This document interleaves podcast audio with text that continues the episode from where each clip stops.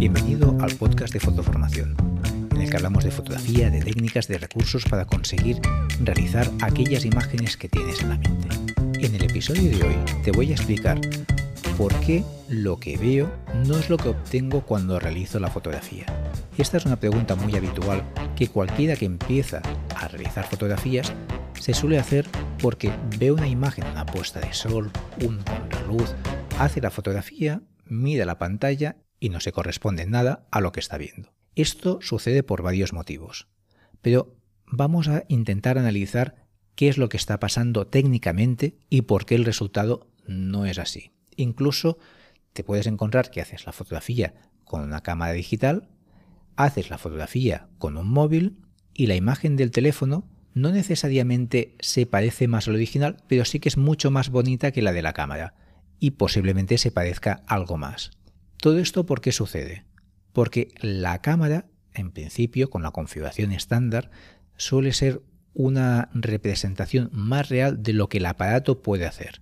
El teléfono, de entrada, lo que intenta hacer usando sus algoritmos, sus fórmulas computacionales, intenta ir directamente a un resultado bonito, mientras que la mayoría de cámaras de entrada suelen estar configuradas para dar el 100% de lo que son capaces de capturar, que no es lo mismo. Me explico. Piensa que cualquier dispositivo digital capta los valores de luz y color de una forma diferente de la que nosotros la captamos directamente a través de los ojos y esa imagen llega a nuestro cerebro. Esta imagen se interpreta de una forma que las cámaras no son capaces de hacer. Entonces, hay que hacer una simulación, una modificación para que se asemeje más a lo que los humanos captamos. Esto sucede porque las cámaras tienen un sensor que capta la luz, no el color, sino la luz, y a partir de unos filtros se interpretan los valores de color. Esto se trabaja se obtiene una imagen que básicamente es una información de valores de luz en canales de color, en rojo, verde y azul, en RGB.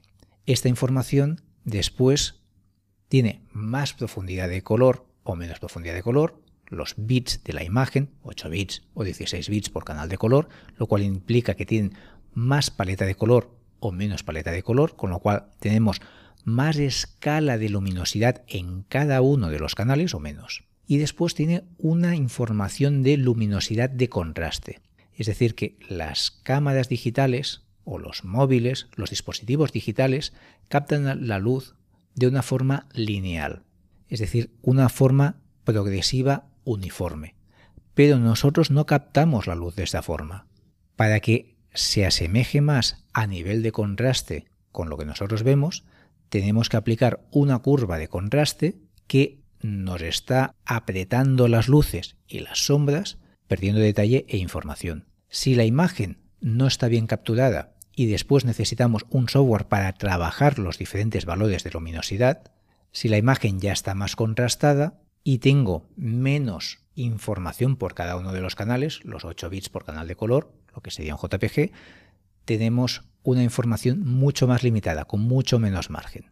Dicho de otra forma, ¿Qué sucede? Si yo trabajo con una imagen en JPG, es una imagen comprimida y con poca paleta de color. Si trabajo en una imagen RAW, el color no está aplicado, está pendiente de aplicar y tengo mucha más información en cada uno de los canales, con lo cual tengo muchísimo más margen. Incluso la curva de contraste tampoco está aplicada, con lo cual puedo aplicar una curva otra curva según me interese. El espacio de color determinado que nos da una paleta de color tampoco está aplicado, con lo cual también lo puedo modificar. Me da muchísimo más margen, pero esto implica más trabajo posterior. Una imagen directamente hecha con el móvil, en la cual todo eso ya se ha calculado y el móvil a lo mejor ha tenido en cuenta de una forma usando inteligencia artificial o un algoritmo que estamos realizando una fotografía a un contraluz o a un paisaje, pues automáticamente nos puede aplicar ciertas técnicas de HDR o de curvas para aplicar un contraste que sea lo más adecuado para conseguir ese resultado final. Y se puede parecer más al original, o no. Piensa que siempre los automatismos a veces funcionan muy bien, pero otras veces no dan el resultado que yo deseo. Caso típico, un contraluz. Si yo realizo una fotografía a un contraluz, ¿qué estoy buscando con esa imagen? ¿Estoy buscando solo el silueteado de la figura viendo el fondo perfectamente y la figura que quede completamente negra? ¿O lo que me interesa es al revés? Que la persona o la figura, el objeto que estoy fotografiando se vea perfectamente bien iluminado y el fondo, aunque se queme, que tenga exceso de exposición, que esté sobreexpuesto, no me preocupe, porque lo principal es que la persona que he fotografiado o lo que sea se vea perfectamente bien. Esto los dispositivos tienen que interpretar cuál es mi prioridad. El fondo, la persona, un promedio, pueden acertarlo y el resultado puede ser muy satisfactorio, pero a lo mejor no. A lo mejor me dan un resultado que no tiene nada que ver con lo que yo estoy pensando.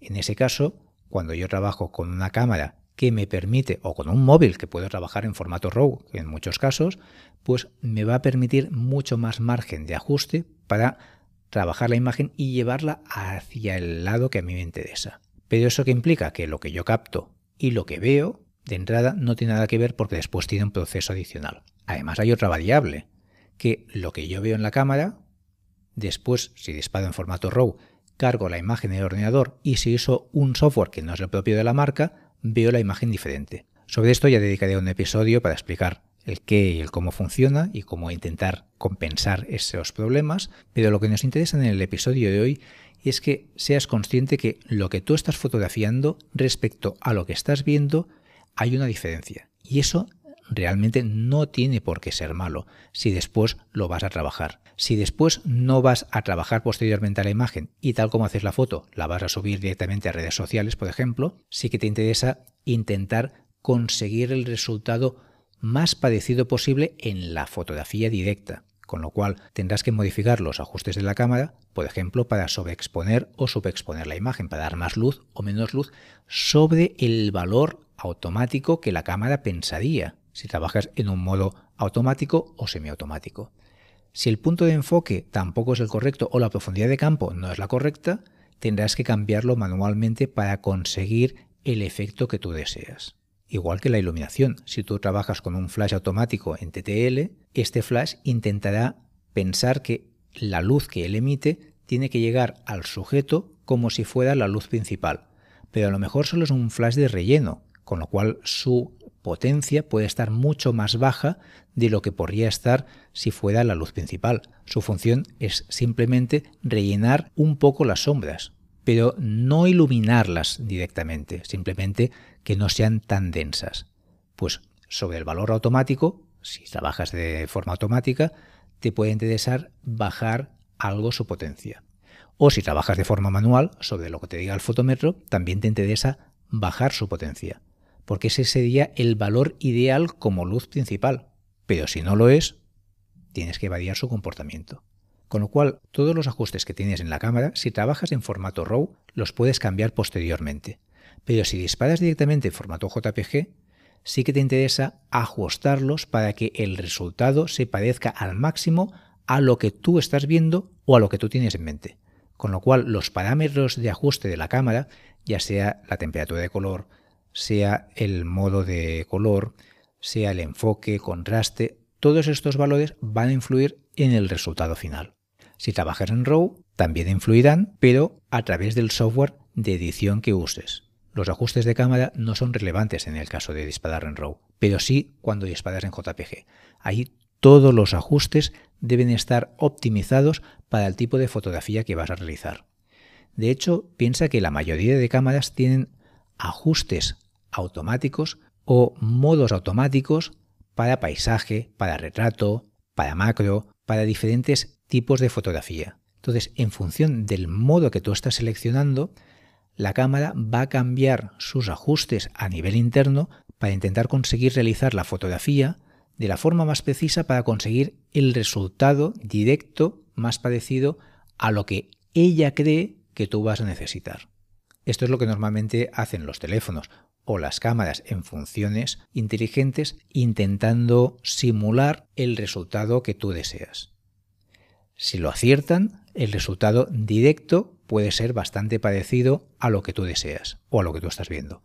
Pero si el resultado tú estás pensando en otra cosa o en darle otro valor, a lo mejor no se ajusta a lo que estás viendo. En cualquier caso, si disparas en modos avanzados, manual o en formato RAW, tendrás mucha más capacidad de ajuste. Lo principal es que el enfoque sea correcto y la exposición sea correcta. Los ajustes de luz, matices de contraste, de iluminación, de color, los podrás hacer posteriormente en tu software de edición de formato RAW, ya sea Capture One, Lightroom, Photoshop con la cámara RAW o el software que uses. Nos vemos en próximos episodios o clases.